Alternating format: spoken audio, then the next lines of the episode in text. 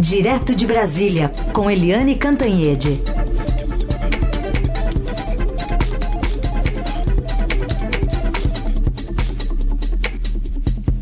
Oi, Eliane, bom dia. Bom dia, Heisen. Bom dia, Carolina, ouvintes.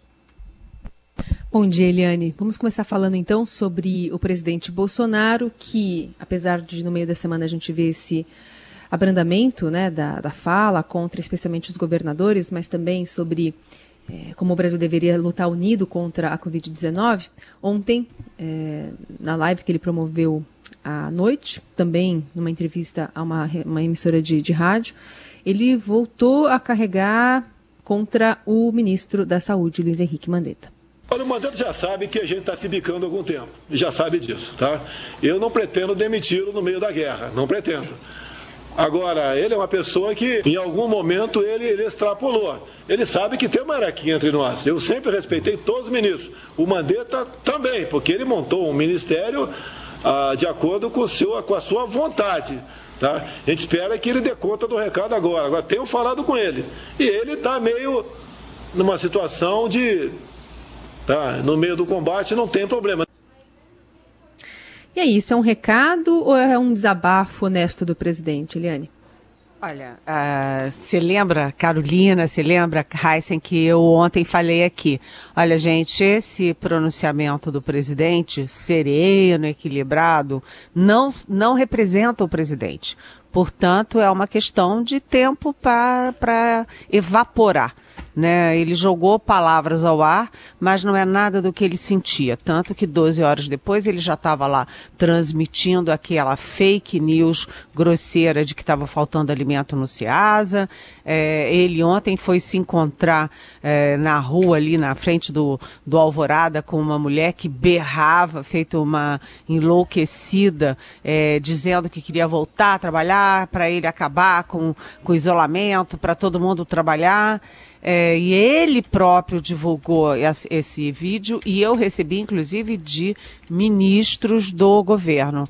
Os ministros adoraram a mulher berrando que queria voltar a trabalhar, para todo mundo voltar a trabalhar. E ele terminou o encontro com ela dizendo: é, você fala como milhões de brasileiros. Por quê? Porque o presidente, ele tem, ele mete coisas na cabeça e ali, pronto, ninguém controla isso, ninguém, ele está fora de controle e ele está convencido de que o isolamento é, vai tirar empregos, que o isolamento vai acabar com o governo dele, que o isolamento vai acabar com a economia. Então ele tem a ideia fixa de acabar com o isolamento e parte para o ataque de quem comanda é, aqui no Brasil o protocolo internacional que todos os países democráticos seguem, que é o isolamento social para combater o vírus. Então, o ataque dele é contra o Mandetta. E ele disse assim: é, a gente não está se bicando mesmo. É verdade. Os dois não estão se bicando. Eu fiz aquela matéria é, no domingo, é, enfim, que mostrando que na, na, reunião com, aliás, foi no sábado ainda, que o, na reunião do presidente com o Mandetta, o Mandetta disse: presidente, isso é contra o isolamento? Ok. Estamos preparados é, para ver os caminhões do Exército desfilando com cadáveres pelas ruas, isso com transmissão ao vivo pela internet. Estamos preparados para isso. E o Mandetta falou claramente que não vai pedir demissão é, e que se o presidente quiser, que demita ele. Agora, o que, que o presidente diz? Que o Mandetta não tem humildade que o, o Mandetta e que ele, eh, Bolsonaro, não demite o Mandetta agora porque não demite no meio da guerra. Agora, ficou claro né, que a situação entre eles é insustentável e um tem que engolir o outro. Por quê?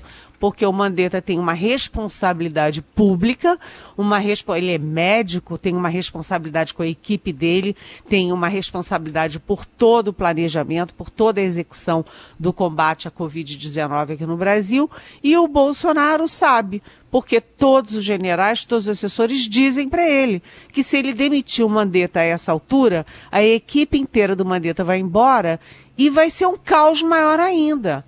Ou seja, eles vão ter que se aturar. É aquela história do casamento em que as pessoas não se suportam mais, mas a mulher não tem para onde vir, o sujeito também não tem onde cair duro e, e tem que ficar se aguentando e ficam se é, agredindo na frente das pessoas. E no caso do Mandetta e do, é, do Bolsonaro, é, o Bolsonaro agride Mandetta na, na, diante de milhões de pessoas e o Mandetta toda hora dá o recado dele. E o Mandetta não está falando sozinho porque ontem mesmo o ministro da Justiça, o Sérgio Moro, e a mulher dele, a advogada Rosângela Moro, que são assim os mais é, que aguentam tudo do Bolsonaro, né? O, o Moro tem uma paciência de Jó. Ele aguenta todas as estocadas do Bolsonaro, mas agora ele também tem, tem limite, ele e a mulher dele, e ele declara é, publicamente que ele é a favor do Mandetta, a favor do isolamento. O problema é que, o, como eu disse ontem, é, o presidente só pensa naquilo, acabar com o isolamento. E ele não está falando sozinho. É, ele tem apoio de militares, de generais do entorno dele, achando que tem que acabar mesmo. E eles estão discutindo a possibilidade de um decreto para acabar com o isolamento. E esse decreto, inclusive, poderia prever que as pessoas abaixo de 50 anos voltassem ao trabalho. Isso seria um escândalo de dimensões internacionais por isso é que o presidente fala no decreto, já falou duas vezes seguidas, dois dias seguidos desse decreto, mas não consegue fazer, porque ainda tem muita gente de bom senso no governo para dizer para ele, presidente, pelo amor de Deus, não faça isso. Vamos ver até onde essa vai essa guerra. De qualquer jeito, o presidente tenta usar o o Mandetta como bode expiatório. Ele está vendo que a coisa está enrolando, está engrossando, que o pior mês é abril, e aí ele tenta fazer do Mandetta bode expiatório. O Mandetta já me disse que ele até aceita ser bode expiatório, mas que ele não pode abandonar a missão dele nesse momento, só se for abandonado pelo Bolsonaro. Muito bem. Aliás, nessa transmissão de ontem, você citava esse decreto aí, ele, ele o presidente falou que está na mesa lá o decreto, mas que ele é, vai esperar o povo pedir. Acho que ele está pedindo para o povo pedir. Me deu a entender isso, né? Aliás, ele está convocando o povo agora para o jejum, né? Isso. Jejum religioso. Para domingo, né? É. Bom, mas uh, uh, nessa briga toda ainda uh, estão sendo afastadas até pessoas que poderiam construir pontes, né? São necessárias pontes nesse momento com os governadores, com os prefeitos com o Congresso, né, Eliane? Pois é, você viu que ontem ele não atacou só o Mandetta. O presidente está fora de controle. Gente, ele está incontrolável. É, ele ontem também voltou ao ataque contra os governadores e de forma mesquinha, juvenil, né? Ele diz que as pessoas que a gente tem que uh, reagir à a, a, a, pandemia e ao coronavírus como adulto, não como moleque, como homem, né? Como homem, não como moleque. E aí ele ontem disse, é, provocou os governadores e citou três especificamente, né? Citou o Dória, de São Paulo, o Witzel, do Rio de Janeiro, e o governador de Santa Catarina, que era aliado dele, hein?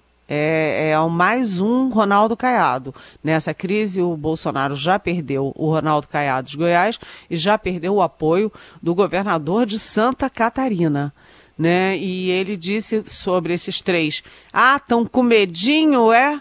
Tão com medinho? E, e dizendo que ele, Bolsonaro, foi às ruas, enfrentou o vírus, foi lá às ruas, encontrou com as pessoas, mas que os governadores estão com medinho. Gente, é, vamos combinar que se os governadores estão com medinho, eles estão com muito, não é medinho, não, eles estão com pânico, pavor, não apenas de pegar a doença, mas do que pode acontecer com as suas populações. Eles têm responsabilidade sobre as populações que os elegeram. Então eles estão em pânico porque esse negócio está crescendo. crescendo muito, é um tsunami, só o presidente brasileiro não vê. Por isso que ele é, é, está isolado na mídia internacional, na Europa, nos Estados Unidos, nas Américas, em, em todos os lugares. O presidente brasileiro está falando na contramão. Agora, enquanto isso, é, os ministros tentam ficar apagando incêndio e contemporizando. Ontem mesmo, o ministro secretário de governo, que é o general Luiz Eduardo Ramos, se encontrou com o presidente da Câmara, o Rodrigo Maia, depois se encontrou com o presidente do Senado, o Davi Alcolumbre, que teve o coronavírus e que fez uma manifestação pública contra o Bolsonaro e a favor da política de isolamento e a favor do Mandetta. E o Ramos foi nos dois, por quê? Porque tem uma enxurrada de medidas sendo tomadas, inclusive adequadamente, para combater a doença, para combater o desemprego, para tentar salvar o mínimo possível da economia, e tudo isso depende do Congresso Nacional. Então, enquanto o presidente ataca todo mundo, os ministros têm que sair correndo e tentar manter as pontes. O Bolsonaro vai lá com uma picareta destruindo as pontes e os ministros vão lá com cimentinho para reconstruir essas pontes. Porque nesse momento é, você precisa de união. Né? O Moro mesmo me disse na segunda-feira que hum, é, o momento é de unidade, é de união. União de quem? Do presidente, dos governadores, dos prefeitos, do executivo, legislativo, judiciário, mas tem uma pessoa que atrapalha tudo isso, porque em vez de unir, desune o tempo inteiro. Eliane, ainda queria retomar contigo sobre as previsões, acho que de praticamente todos os países, né, sobre a gravidade da Covid-19, a contaminação pelo coronavírus, não só do Brasil, mas em outros lugares do mundo. Abril é um mês que merece bastante atenção, né?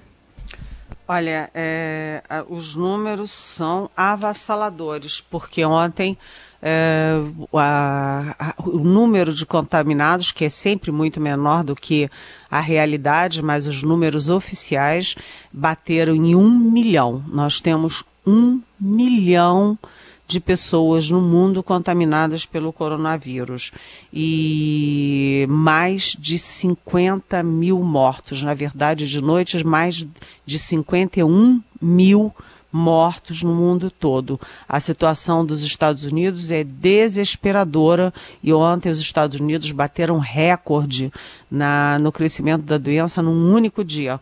Foram 1.169 mortos num único dia. Nem a Itália, nem a Espanha, nem a China chegaram ao número tão alto de mortos num único dia. Ou seja, gente, a doença vem com tudo, veio com tudo, é, na China, depois na Europa, agora nos Estados Unidos e está chegando no Brasil. Não adianta a gente se iludir com isso. Está chegando. O presidente Bolsonaro trabalha com duas hipóteses. Primeiro, que Deus é brasileiro e que aqui é, quem mergulha, as pessoas até mergulham no esgoto e não acontece nada e que aqui vai ser só uma gripezinha. Não é verdade. Fique em casa. Lave a mão passe álcool em tudo que for tocado por uma pessoa diferente ou que você tenha tocado depois de voltar da rua. Não brinque com essa doença. Uh, a outra coisa que ele trabalha muito é que a vacina, a, a vacina não, a cloroquina vai ser é, confirmada rapidamente para curar todo mundo e aí não vai morrer ninguém no Brasil. Isso também não é verdade. A cloroquina está em estudo em vários lugares do mundo, inclusive no Brasil, mas é na melhor das hipóteses e ela vai ser confirmada daqui a uns dois, três meses. E, na verdade, abril é, como se disse o tempo inteiro, o momento mais dramático, é o pico de contaminação. E ontem, por exemplo, o índice de mortes no Brasil já aumentou. Era menos de 20% de mortes entre contaminados até anteontem, e ontem já subiu para 24%. O índice de letalidade está aumentando. Se cuidem, não ouçam os achismos, ouçam a ciência, ouçam os médicos, os especialistas e o nosso Ministério da Saúde. Muito bem, esse conselho é importante e a gente vai para as perguntas de ouvintes. O Roberto Donizete, nosso ouvinte, está estranhando essa compra de materiais, de equipamentos de segurança né, para os médicos, enfermeiros lá da China por parte dos Estados Unidos. Ele pergunta como é que isso afeta o Brasil. Podemos dizer que o Trump deu um chapéu no Bolsonaro? Pergunta o Roberto Donizete. Oi, Roberto.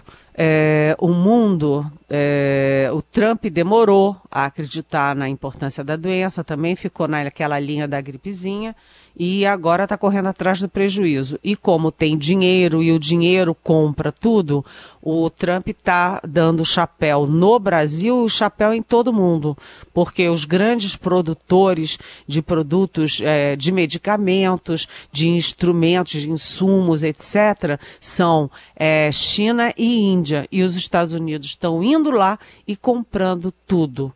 Então, Roberto Donizete, o que está acontecendo é o seguinte: quem comprou, comprou, quem não comprou, está é, tá ficando cada vez mais difícil de comprar, porque os Estados Unidos está arrematando tudo, está fazendo disso um leilão. E no leilão ganha quem tem mais dinheiro, quem tem mais força que são os Estados Unidos a maior potência do mundo.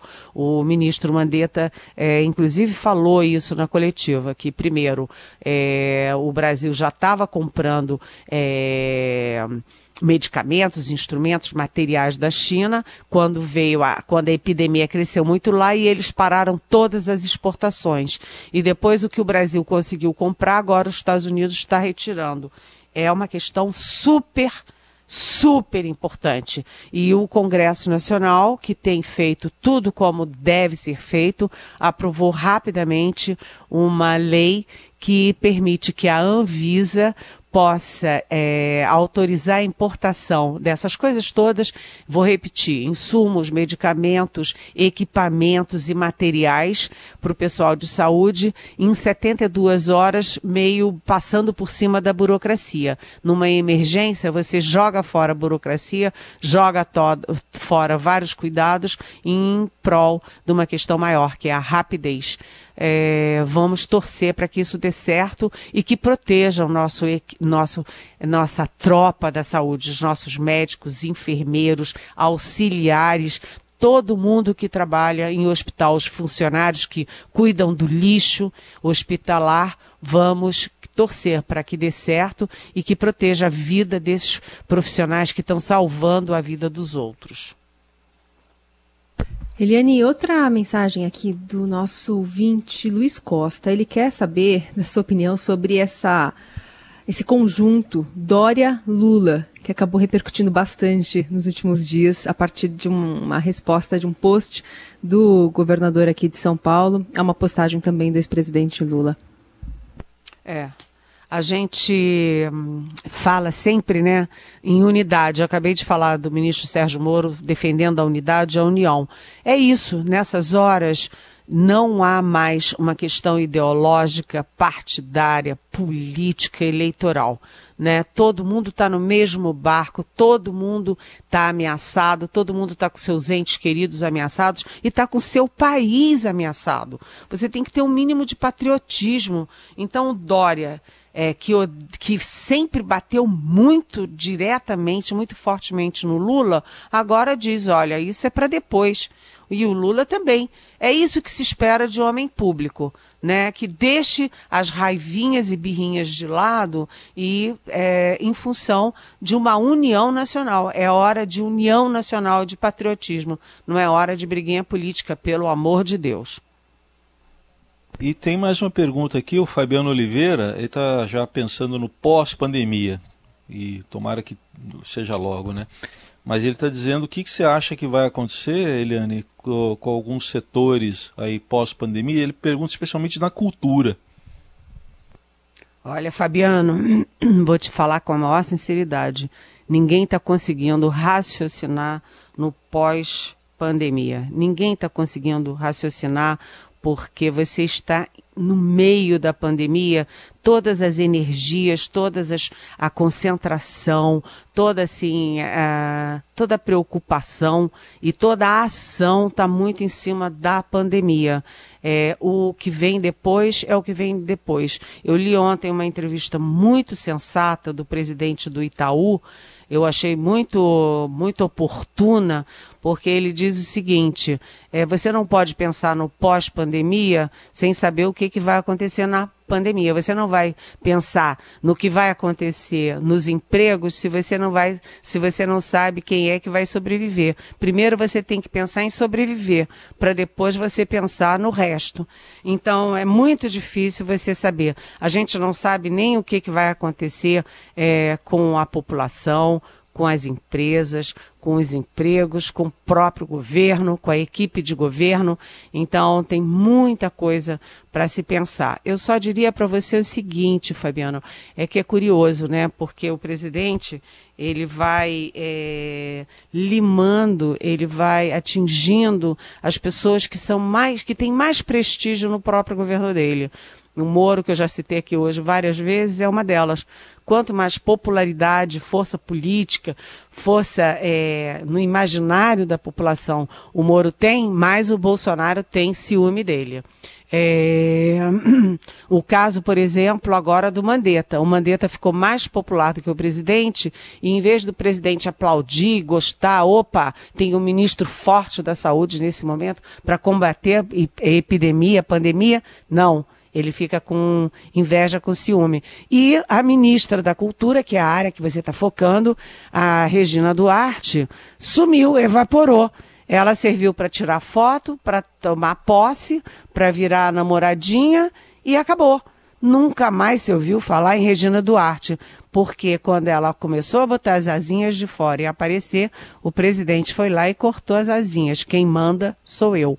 E hoje tem, inclusive, o, uma entrevista para Tânia Monteiro, do ex-comandante do Exército, o general Eduardo Vilas Boas, dizendo que o Bolsonaro sempre tem essa coisa de que todo mundo está contra ele. E, e ele reage, então. Ele acha que todo mundo está contra ele. Aliás, o livro da Thaís Oyama, jornalista, que se chama Tormenta, descreve isso muito. Ela descreve muito a personalidade, a psicologia do Bolsonaro. E ela mostra claramente que ele está sempre achando, ele tem uma paranoia perene e acha que todos vão apunhalá-lo pelas costas. Tanto que ele não sai nem nos jardins do Alvorado, aqueles belos jardins, aquela bela piscina, porque ele acha que pode ter um drone lá de cima para atingi-lo.